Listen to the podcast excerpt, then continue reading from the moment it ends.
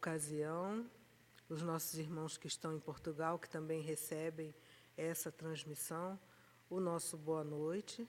Aqui no Brasil, em Brasília, é noite. Para aqueles que vão assistir em outros momentos, uma boa tarde ou um bom dia. Seguindo a nossa proposta de, de trabalho, gostaríamos de informar aos irmãos quanto aos horários das nossas atividades aqui no Grêmio Espírita. Então, a, as palestras que acontecem às segundas-feiras e às quintas-feiras, elas têm início às 19 horas e 45 minutos, com a preparação de ambiente, que se constitui de vídeos com paisagens da natureza, algumas vezes com apresentações ao vivo, é, incluindo música ou poesia, alguma atividade artística, até às 20 horas e 10 minutos, nós costumamos usar esse período para a preparação do ambiente. Em seguida, nós fazemos a abertura dos trabalhos com uma leitura preparatória, para que então nós possamos nos harmonizar, nos vincularmos com a espiritualidade amiga que já está aqui desde há muito, preparando esse ambiente, facilitando assim o nosso entendimento sobre a mensagem do Evangelho. E então a palestra ocupa o espaço das 20 horas e 20 minutos até as 20 horas e 50 minutos. Então, são 30 minutos de preleção que o irmão expositor tem para trazer a mensagem do Evangelho. Das 20 horas e 50 minutos até 21, são os avisos e a prece final. Então, esses são os horários das segundas e quintas-feiras. Aos domingos, os nossos horários são diferentes. Também reservamos 15 minutos para a preparação de ambiente, sendo que aos domingos a palestra acontece durante o período da manhã, de 8 horas e 45 minutos até as 9, preparação de ambiente nesse mesmo formato oferecendo vídeos com, com mensagens ou alguma música sendo tocada, voz e violão ao vivo. Das 9 horas às 9 e 10, nós temos também a abertura, propriamente dita, com a leitura da página preparatória. De 9 e 10 às 9 e 45, a preleção com o Evangelho de Jesus. De 9h45 às 9h50, encerramento da parte de, dos estudos, com a prece final, preparando assim para o passe que é oferecido logo em seguida. Então, os irmãos podem acessar essas informações no site do Atualpa, www.atualpa.org.br. Lá nós teremos essas informações discriminadas, é, temos também outras informações de atividades que estão acontecendo, as atividades que estão em recesso, sobre as quais nós falaremos ao final do nosso encontro de hoje. Quem trará a mensagem do Evangelho na noite de hoje é o nosso irmão Catarino dos Anjos, facilitador do estudo sistematizado, do estudo da mediunidade que acontece aqui na nossa casa. E antes de ceder a palavra ao nosso irmão, antes da prece, nós vamos ler uma página do livro Fonte Viva de Emmanuel, psicografia de Francisco Cândido Xavier, e é a lição de número 14. Indagação oportuna é o título. E vem um comentário, um breve é, comentário de Atos dos Apóstolos. Disse-lhes: Recebestes vós o Espírito Santo quando crestes? E aí, então, Emmanuel, a partir desse comentário de Paulo, o apóstolo, vai, então, discorrer, vai facilitar o nosso entendimento a respeito desse, dessa afirmação. E ele começa assim. A pergunta apostólica vibra ainda em todas as direções, com a maior oportunidade nos círculos do cristianismo. Em toda parte, Há pessoas que começam a crer e que já creem nas mais variadas situações. Aqui, alguém aceita aparentemente o Evangelho, para ser agradável às relações sociais. Ali, um indagador procura o campo da fé, tentando acertar problemas intelectuais que considera importantes. Além, um enfermo recebe o socorro da caridade e se declara seguidor da Boa Nova, guiando-se pelas impressões de alívio físico. Amanhã, todavia, ressurgem tão insatisfeitos e tão desesperados quanto antes. Nos arraiais do Espiritismo, tais fenômenos são frequentes. Encontramos grande número de companheiros que se afirmam pessoas de fé, por haverem identificado a sobrevivência de algum parente desencarnado, porque se livraram de alguma dor de cabeça ou porque obtiveram soluções para certos problemas da luta material. Contudo, amanhã prosseguem duvidando de amigos espirituais e de médiuns respeitáveis. Acolhem novas enfermidades ou se perdem através de novos labirintos do aprendizado humano. A interrogação de Paulo continua cheia de atualidade. Que espécie de espíritos recebemos no ato de crer na orientação de Jesus? O da fascinação? O da indolência? O da, da pesquisa inútil? O da reprovação sistemática às experiências dos outros? Se não abrigamos o espírito de santificação que nos melhore e nos renove para o Cristo, a nossa fé representa frágil candeia, suscetível de apagar-se ao primeiro golpe de vento. Então fica a lição de número 14 da obra Fonte Viva para nossa reflexão e estudo oportuno sempre que for necessário estudarmos um pouquinho mais sobre a fé. Vamos então elevar o nosso pensamento, agradecendo a espiritualidade amiga que conosco está neste ambiente, que nesse instante envolve em bênçãos de saúde e paz os nossos irmãos que nos assistem virtualmente que nos assistirão. E é rogando a esses espíritos trabalhadores do bem que nos envolvam, que estejam realmente próximos a nós, nos auxiliando na mensagem do Evangelho. Nesse entendimento é que pedimos a permissão sobre as bênçãos de Deus para dar por iniciada a palestra da noite de hoje. Com vocês, o nosso irmão Catarino dos Anjos.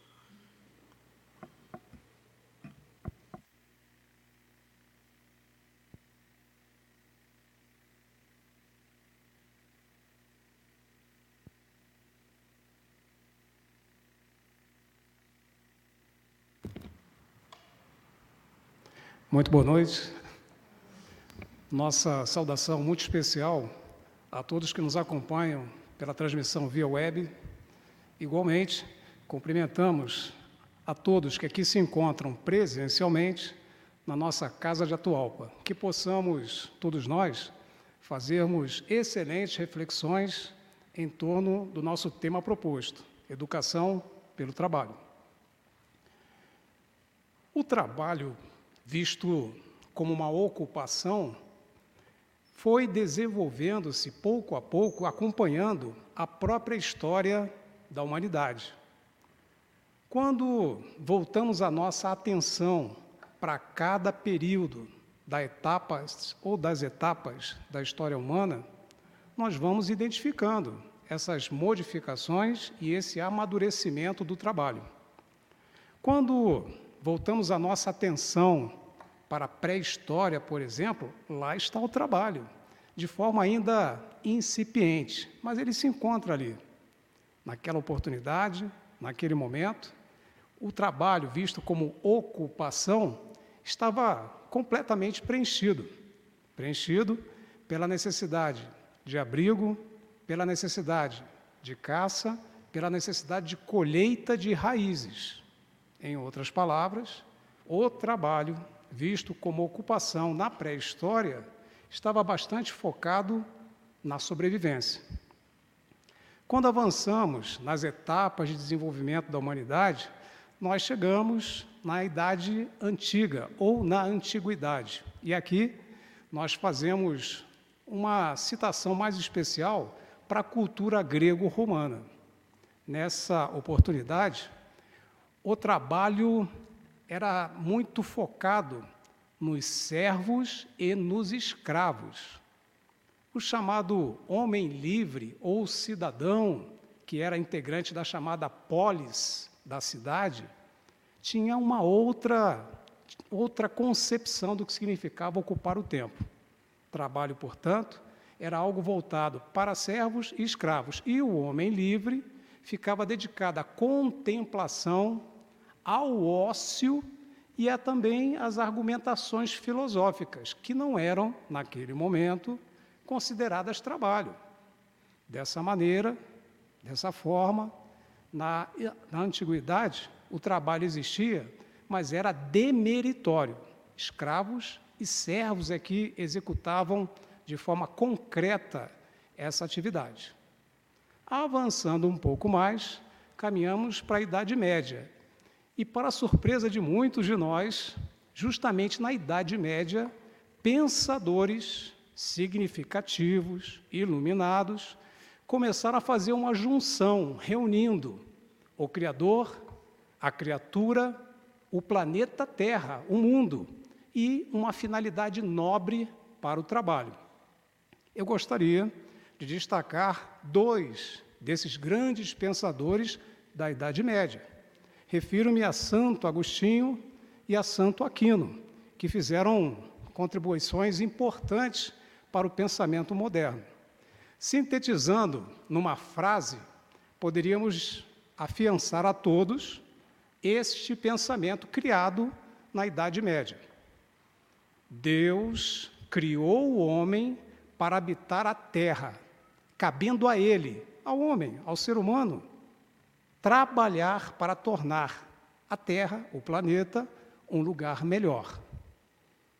Como constatamos, na Idade Média, há ou houve essa preocupação muito significativa de aproximar a criatura do Criador e oferecer para as nossas cogitações um fim nobre para o trabalho, melhorar o planeta que habitamos. Dessa forma, o trabalho naquela oportunidade teve um ganho significativo, o conceito de trabalho, porque, como afirmamos, houve essa aproximação muito importante entre Deus e todos nós na conceituação do trabalho. Logo depois, avançamos para a Idade Moderna. E nesse arcabouço de pensamento, na Idade Moderna, o trabalho era visto de forma muito clara com atividade produtiva. O ócio, o descanso, o repouso, o lazer eram condenados. De maneira que trabalho, efetivamente, era, naquela época, naquele momento, uma atividade que deveria ter alguma consequência prática de lucro ou de ganho, seja ele qual for. Dessa forma, na Idade Moderna, o trabalho era totalmente focado em produção e não tinha nenhum tipo de aproximação com lazer ou com algum descanso significativo. Finalmente, chegamos na idade contemporânea, a nossa modernidade, na nossa concepção. E encontramos o trabalho, então, revestido de várias dimensões, onde podemos encontrar trabalho e trabalhadores. Eu gostaria de para que possamos ter uma concepção mais pedagógica de empreender três dimensões do trabalho na conjuntura atual. A primeira dimensão que poderíamos citar é o trabalho formal. E o que seria o trabalho formal? É aquele onde nós emprestamos a nossa criatividade, a nossa saúde, a nossa força, o nosso entusiasmo e, em troca, recebemos um salário. Esse salário, dentro do trabalho formal, garante a cada um de nós diversas possibilidades para o sustento e para a nossa condução dentro dos ditames da nossa modernidade. Outro aspecto ou outra dimensão do trabalho no momento atual é o trabalho importantíssimo do lar, da casa, da família. Esse trabalho, indelegavelmente voltado para a educação do nosso futuro, refiro-me a todos os meninos, meninas, crianças hoje, futuros adultos de amanhã, que terão a seu encargo condução das nossas vidas, uma grande responsabilidade. Muito mais importante do que a presença simples do pai, da mãe, do responsável, é o exemplo, é a presença, são os conselhos, as orientações, as atitudes, os comportamentos, as escolhas que fazem parte, portanto, das nossas relações hoje já entendidas como um trabalho.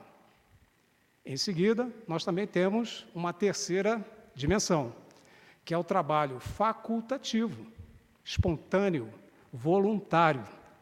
Esse trabalho, igualmente valoroso, atua em torno de uma causa nobre, de um pensamento que vale a pena, em benefício solidário, fraterno, a um semelhante que tem algumas necessidades de maneira que hoje o trabalho está presente nessas atividades facultativas, espontâneas, e são amplamente reconhecidas como meritórias e importantes no âmbito da nossa sociedade.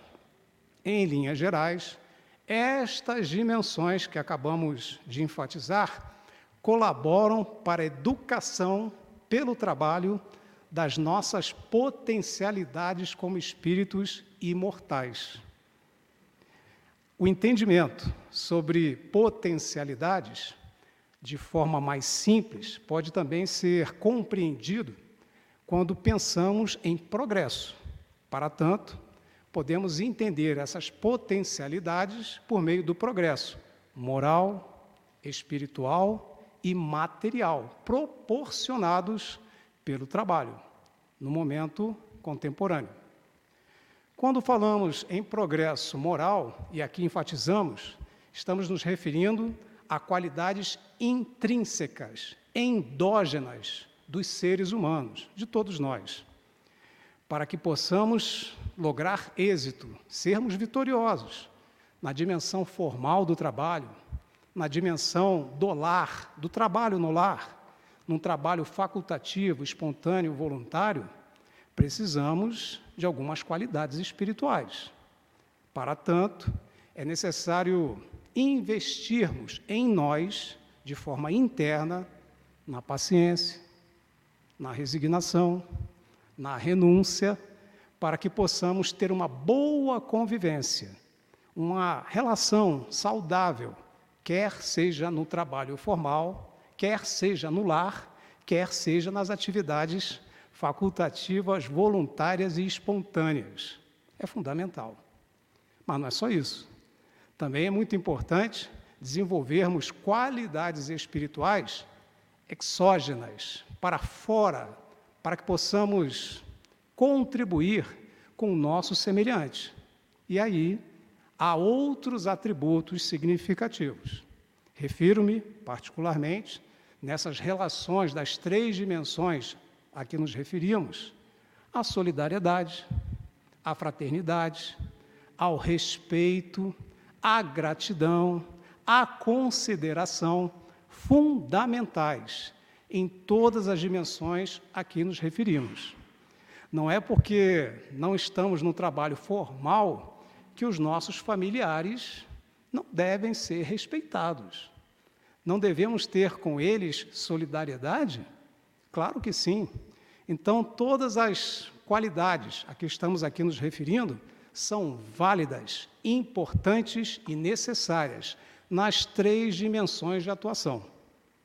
Também temos, não menos importante, o aspecto, o progresso material. Este progresso material é facilmente entendido. Estejamos, qualquer um de nós, naquela dimensão formal do lar ou ainda no trabalho facultativo, será necessário enfrentarmos problemas, dificuldades, situações complexas.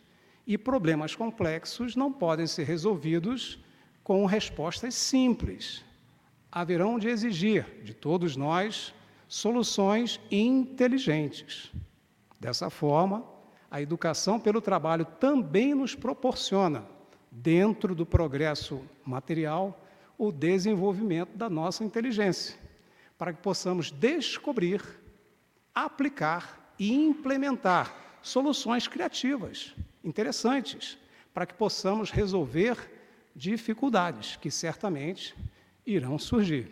Ao mesmo tempo, nesse progresso material, não podemos esquecer de um aspecto importante: valorização do dever. Exatamente, do dever. A educação pelo trabalho, ao definir regras de conduta, ao definir processos de atuação, sistemáticas de trabalho, comportamentos adequados para esta ou para aquela atividade, está emprestando a cada um de nós atributos, disciplina e condições de trazermos para o nosso patrimônio espiritual conquistas, particularmente de autodisciplina, a fim de que possamos ter em cada um de nós condutas e comportamentos amistosos e favoráveis a adoção de regras e também de procedimentos. Esse aspecto voltado para a valorização do dever também nos leva a uma outra consideração da educação pelo trabalho. Há o dever, em qualquer dimensão de atuação, para com o Criador, para com Deus. Se eu estiver de terno e gravata, ou com um macacão, ou com uma roupa técnica ou não, atuando no trabalho formal, eu preciso estar recordado do dever para com o Criador. Eu estou cumprindo meus deveres para com Deus? É um pensamento que convém ser lembrado. Ao mesmo tempo, outro dever significativo, bastante importante, é o dever para com o próximo. Com relação a esse dever, nós já fizemos as nossas considerações relativas à solidariedade, fraternidade, ao respeito e à consideração. Chegou o momento de falarmos do dever para conosco e também para com a família. Eu estou juntando esses dois deveres pela sua importância. Nesse momento, para falarmos do dever para conosco e para com as nossas famílias, nós vamos pedir ajuda à obra Céu e Inferno, capítulo 7, onde há, os, onde há diversos relatos dos chamados espíritos endurecidos. E como exemplo, para esse caso, para esse dever, eu cito o espírito Ângela. Esse espírito apresentou-se numa reunião mediúnica e faz parte da obra Céu e Inferno com o seguinte título: A Sua Comunicação. Ângela. É bem claro isso. Uma existência inerte sem ação, inepta. Vamos conhecê-lo. Numa reunião mediúnica, em dado momento, o espírito Ângela se comunica e a partir daí inicia-se um diálogo. E então, justamente o médium que lá se encontra na condição de esclarecedor, doutrinador, dialogador, pergunta: Você está arrependida de alguma coisa, Ângela? Não. Então, por que, que você se apresentou aqui na mesa mediúnica? Para experimentar. Você é feliz? Não. Você está sofrendo? Não. O que lhe falta então? Paz. Uma pausa. Os espíritos sofredores, que somos todos nós em algum momento, muitas vezes achamos que dor é só dor física, mas não é. A dor é moral. Certamente, Ângela tinha dores, mas por não serem físicas, porque ela estava desencarnada, ela não conseguiu identificar. Continua então o diálogo. Você poderia, Ângela, me dizer como foi a sua vida quando era encarnada? Posso.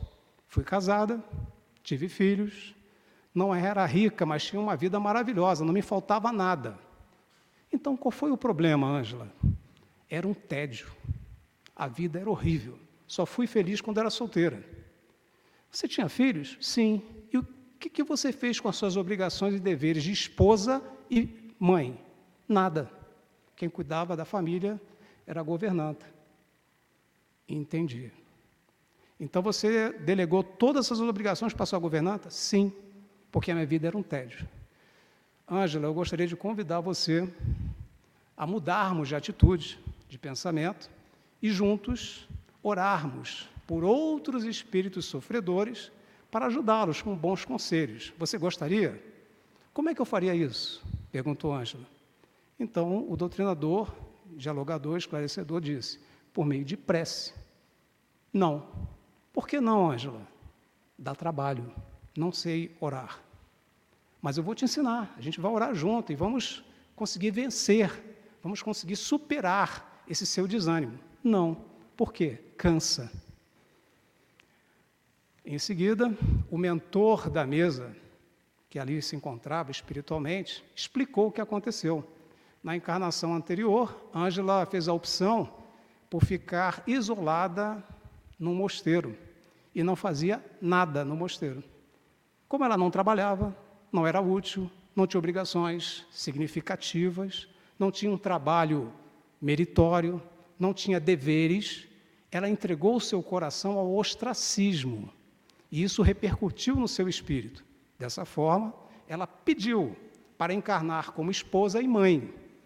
E novamente deixou-se levar pelas dificuldades, pelos problemas herdados na encarnação anterior, de não fazer nada. Ela não queria trabalhar, estava inapta ao trabalho. Dessa forma, essa orientação constante na obra Céu e Inferno, capítulo 7, Espíritos Endurecidos, é um alerta para todos nós. Nós sempre estamos ouvindo os sonhos das pessoas. Eu queria ganhar muito dinheiro para não fazer nada. Eu queria parar de trabalhar para não fazer nada. E o coração fica endurecido, paralisado, inerte, sem nenhuma aptidão para ajuda, colaboração ou progresso espiritual. Estamos falando de deveres que o trabalho proporciona. Não podemos esquecer o dever para com a sociedade. Também precisamos falar do dever para com a sociedade. Nesse momento, nessa hora, nós nos amparamos na obra Vida Feliz, de Joana de Ângeles, psicografia de Divaldo Franco. Nessa obra, nós encontramos 200 mensagens, aproximadamente. Na mensagem número 158, há uma orientação sobre trabalho que eu vou compartilhar com todos que estão nos acompanhando via web e também aqui presencialmente. Mas vou fazê-lo a meu modo e a minha maneira, em função da minha interpretação. Joana de Ângeles, então, sobre o trabalho e o dever para com a sociedade, nos ensinou o seguinte: Negócios escusos dão rendimentos venenosos. Não podemos transformar erros em exemplos na sociedade. Se estivermos vivenciando uma epidemia de gripe, o estado normal de saúde não será infecção, mesmo que muitas pessoas tenham sido infectadas.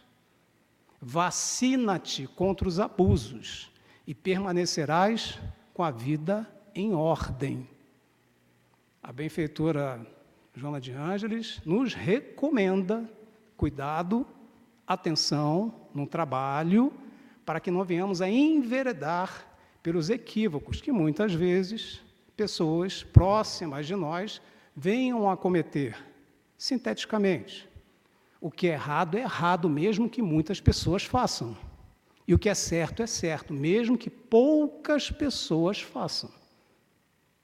Mas falamos em ordem, ordenamento.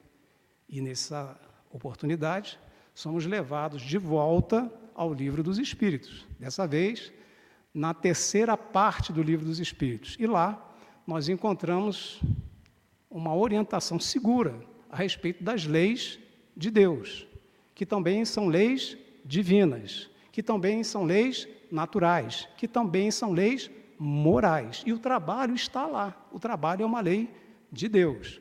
E na questão 676 do nosso livro dos Espíritos, nós somos informados que uma das virtudes do trabalho é permitir o aprimoramento da nossa inteligência. Nós fizemos esse comentário. O trabalho colabora no desenvolvimento da nossa inteligência. Mas depois nós perguntamos: mas o que é inteligência na visão espiritual? Não é a intelectualidade. Inteligência é distinguir o bem do mal, o que é certo do que é o errado. O apóstolo Paulo, na sua carta aos Coríntios, capítulo 6, falou sobre esse assunto, dizendo o seguinte: tudo me é lícito, mas nem tudo me convém. Não devo fazer o que eu quero. Eu tenho que pensar em consequências e também em alguns reflexos. Não à toa, nós encontramos na obra Nosso Lar o espírito André Luiz, após ter passado oito anos no umbral, após ter sido acolhido, justamente numa oportunidade importante, ele identificou que recebeu muito apoio, muita ajuda, muita orientação. Em dado momento, ele pediu para trabalhar, até porque ele tomou conhecimento na espiritualidade que existe o bônus hora. E o que é o bônus hora? Não é uma moeda, é uma ficha de serviço individual, onde aquele que trabalha tem prerrogativas para si próprio e também para os seus semelhantes, em termos de ajuda e colaboração. Então, André Luiz foi pedir apoio ao ministro Clarencio, que deu, ministro do Ministério do Auxílio, deu apoio para ele. E ele foi no Ministério da Regeneração conversar com o ministro Genésio. Então, logo chegou lá, porque os nossos pensamentos no plano espiritual não são como aqui, que eu não sei o que as pessoas estão pensando. Um espírito da envergadura de Genésio, ministro da Regeneração, identificou rápido o pensamento de André. E perguntou para que André pudesse expressar o que ele queria. Ele falou: preciso trabalhar já recebi muita ajuda, recebi muito auxílio. E eu tenho essa necessidade. Ele estava distinguindo o certo do errado. Então o ministro Genésio olhou para ele e disse: Quando o discípulo está pronto, Deus envia o instrutor. O mesmo acontece com o trabalho. Quando o servidor está pronto, o serviço aparece. E André Luiz foi aceito nas câmaras de retificação onde passou a ter um trabalho muito profícuo e produtivo. Observamos a mudança de comportamento de André Luiz.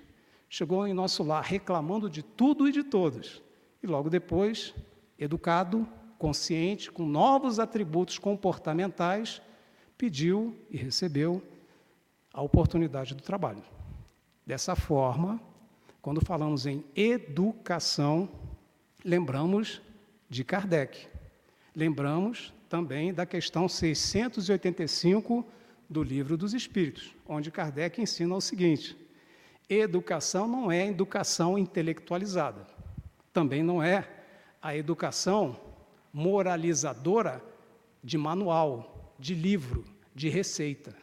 Educação é a arte de formar caracteres, mudar condutas, alterar comportamentos, modificar expressões de atitudes para melhor, tornando-se mais iluminativa e espiritualizada. Além disso, Kardec também complementou, deixando claro que educação é um conjunto de hábitos adquiridos. E o trabalho, por meio da educação, onde empregamos nas nossas atividades, nos ajuda, claramente, a adquirirmos hábitos relevantes. Teresa de Brito, espírito, por meio da psicografia de Raul Teixeira, falou sobre esse assunto, explicando na obra Vereda Familiar que essa educação que muda comportamento, atitude, tendências, expressões de comportamento, estas atitudes não são conquistadas em instituições materiais. A educação é um patrimônio indelével da família.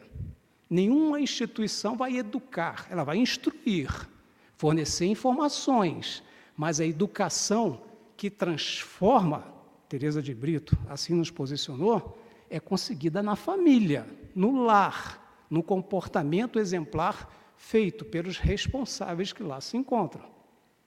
Nesse intuito, nós aprendemos também, e aí nós vamos para a questão 675 do Livro dos Espíritos, que nos ensina o seguinte: toda ocupação útil é trabalho. E para que possamos compreender isso, vamos a uma pequena história, muito conhecida no meio espírita, que eu vou aqui fazer uma adaptação. Um jovem, 9, 10 anos, estava de férias. Aí a sua mãe olhou para ele e falou: Filho, você pode me ajudar a secar a louça? Não posso, mãe. Estou de férias. Quando estou de férias, eu não trabalho. Aí a mãe pensou em várias razões para educar aquela criança, mas ela optou por uma pedagógica interessante. E disse à mãe: Tá bom, mas você quer apostar quanto? Que você vai trabalhar pra caramba nas suas férias. Ah, não vou mesmo. Eu vou ficar sem fazer nada. Deu cinco minutos, a criança, jovem, se lembrou que um tio havia entregue para ele um documentário num aparelho de DVD. Aí ele foi assistir.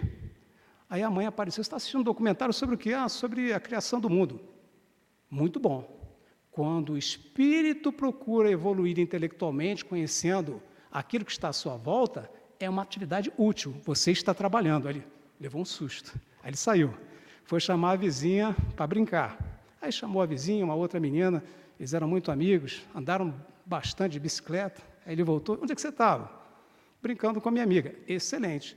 O espírito, quando é solidário, amigo, participativo, ele se desenvolve. Você trabalhou. Aí ele não é possível. Aí ele saiu dali, pegou um livro e foi ler no quarto dele.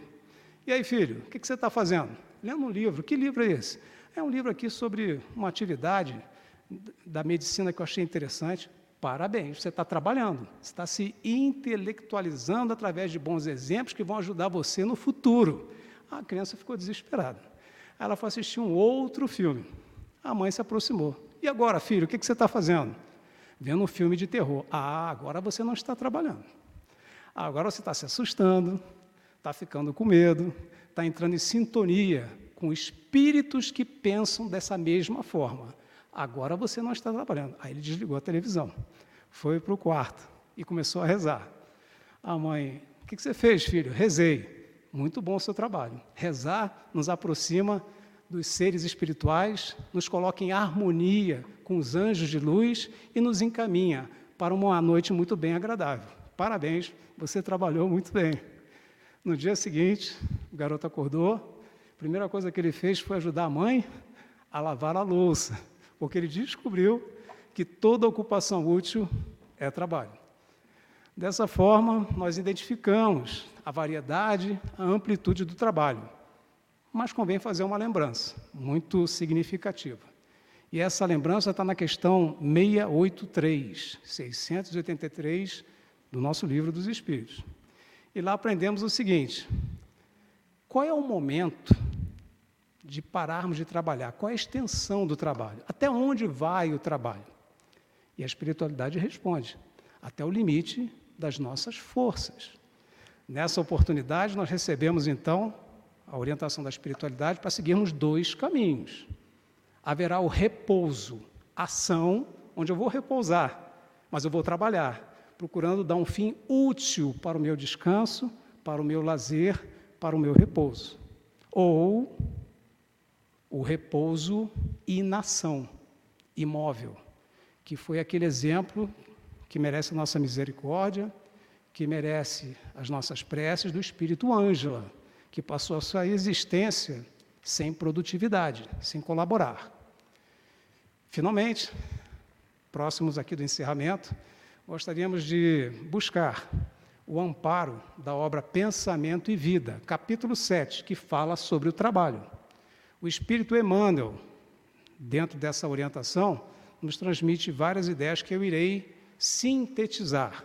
Ensinou Emmanuel na obra Pensamento e Vida, capítulo 7, trabalho.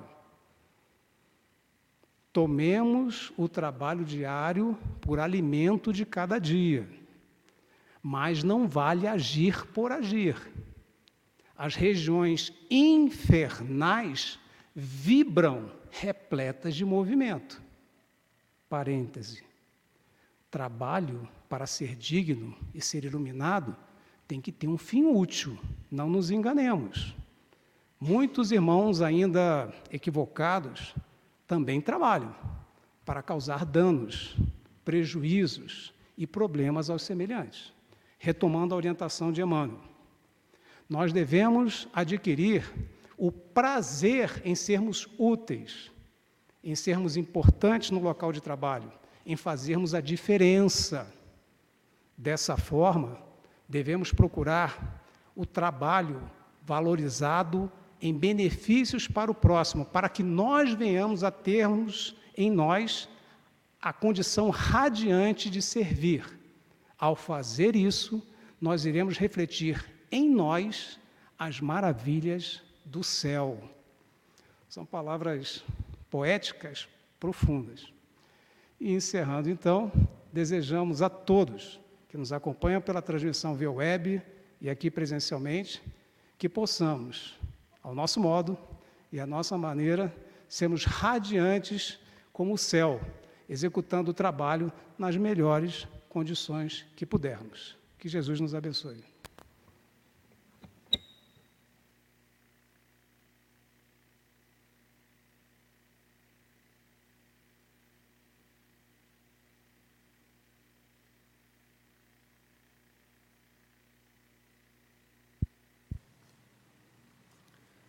Fica então o convite para que nós trabalhemos, né? Certamente haveremos de encontrar no meio onde nós vivemos diversas maneiras de sermos úteis e um trabalho que seja na medida das nossas possibilidades, né? Na casa espírita temos muito isso. Surge o trabalhador e esse trabalhador encontra um trabalho na medida do que ele pode fazer com o tempo disponível que ele tem. Então, é, a Casa Espírita é uma frente de trabalho assim incessante desse trabalho no bem e que muitas vezes nós fazemos e eu costumo brincar que não dói nada. é muito bom. Nós que fazemos parte de algumas atividades na casa, tanto eu quanto o nosso irmão Catarino, outros irmãos que estão aqui presentes, já se engajaram em diversas atividades e realmente, é, além de ser produtivo, de fazermos o bem, além de fazermos o bem para outras pessoas, principalmente para nós, né? Atividades muito gratificantes. Então, para aqueles irmãos que estão chegando, que querem é, produzir um pouquinho mais, procurem por nós, procurem por nosso irmão presidente. Temos um quadro de avisos ali na entrada do, do salão principal, esse salão onde nós estamos, oferecendo trabalho. Então, quem quer trabalhar, encontra sempre um jeitinho e uma oportunidade. Fica o convite para aqueles irmãos que estão presencialmente aqui conosco, que visitem o nosso mural de avisos e vejam onde podem se encaixar, né? o que podem produzir. Mas também o homem precisa de descanso, né? O livro dos Espíritos nos ensina que é, o trabalho é uma lei, é uma das leis morais, mas que também o repouso é importante. E o nosso aviso tem a ver com esse repouso necessário em que nós não descansamos. A gente só encerra uma parte da atividade e vai planejar o que vai fazer para o ano que vem. Então, o Departamento de Estudos Doutrinários, o DED, está em recesso. Então, quem faz parte do estudo sistematizado da doutrina espírita e que tem o costume de vir ao Grêmio Atual para os sábados estudar, então, nesse período, nós estamos em recesso. Os facilitadores, nesse momento, inclusive, estão reunidos, planejando, programando como serão as atividades, né? quais são as atividades integradoras que vão acontecer. Né? Estávamos tratando disso ainda há pouco. Então, é uma parada é, necessária, mas que não se refere ao fazer nada. A gente está sempre produzindo alguma coisa. E o outro departamento que também está em recesso é o Departamento de Infância e Juventude. É o departamento responsável por instruir os jovens e as crianças. Então, a infância e a juventude, que funciona aos domingos às 8h45, com a preparação de ambiente, iniciando as aulas às 9 horas, cada turminha de acordo com sua idade, numa sala determinada com o evangelizador. Então, durante esse período de dezembro, janeiro e fevereiro, o DIGE também está em recesso. Então, o DED e o DIGE retornarão às atividades no primeiro final de semana do mês de março de 2024. Então, quem tem crianças, quem tem jovens e queiram participar das atividades de evangelização, poderão então fazer as matrículas no próximo ano, para que então as salas sejam adequadas ao número de crianças, possa se desenvolver todo um trabalho da melhor forma possível. O nosso outro aviso se refere a Natal e Ano Novo. Em anos anteriores, até o ano passado, nós tínhamos as noites de prece. Os irmãos que já costumam frequentar a nossa casa vinham nos dias 24 de dezembro e 31 de dezembro assistir à preleção, à mensagem do Evangelho que acontecia aqui no salão. Esse ano há uma inovação nesse sentido. As manhãs serão de prece. Então, no domingo, né, nos domingos de 24 e 31, estaremos aqui às 8h45 para a preparação do ambiente e a partir das 9 horas a mensagem do Evangelho de Jesus. Então vamos anotar aí na nossa agenda que esse ano teremos manhãs de prece. E os irmãos estão convidados. Quem fará a preleção de Natal é o nosso irmão Rui Meirelles. E ele já está preparando a sua exposição. Ele trará consigo uma outra trabalhadora da doutrina que trará músicas para nós. Então, venham, estejam conosco, é um momento extremamente agradável que nós estamos é, convidando para que os irmãos participem desse momento com Jesus. Então, esses eram nossos avisos de hoje. Vamos fazer a nossa prece para encerrar os trabalhos. Logo a seguir, teremos o sorteio de um livro e depois a aplicação de passes para os irmãos que tiverem necessidade, que quiserem receber o passe. Senhor Jesus, somos imensamente gratos pela oportunidade do estudo, pelo trabalho que nos eleva, que nos promove a patamares superiores que nos auxilia no nosso processo de reforma íntima, da nossa reforma pessoal, tão necessária, já que é o objetivo da encarnação de todos nós. Agradecemos a espiritualidade amiga, a equipe de Atualpa Barbosa Lima, que aqui esteve. E, sobretudo, somos gratos a Deus, nosso Pai, pela bênção da vida e pelo reencontro fraterno que saboreamos na noite de hoje. Que possamos seguir em paz para os nossos lares, retornando no domingo para dar continuidade ao nosso processo de educação. Que assim seja. Encerramos então a nossa transmissão, convidando os irmãos a estarem conosco no domingo, a partir das 8 horas e 45 minutos onde teremos a preleção do Evangelho de Jesus. Uma boa noite a todos, tenham um excelente final de semana.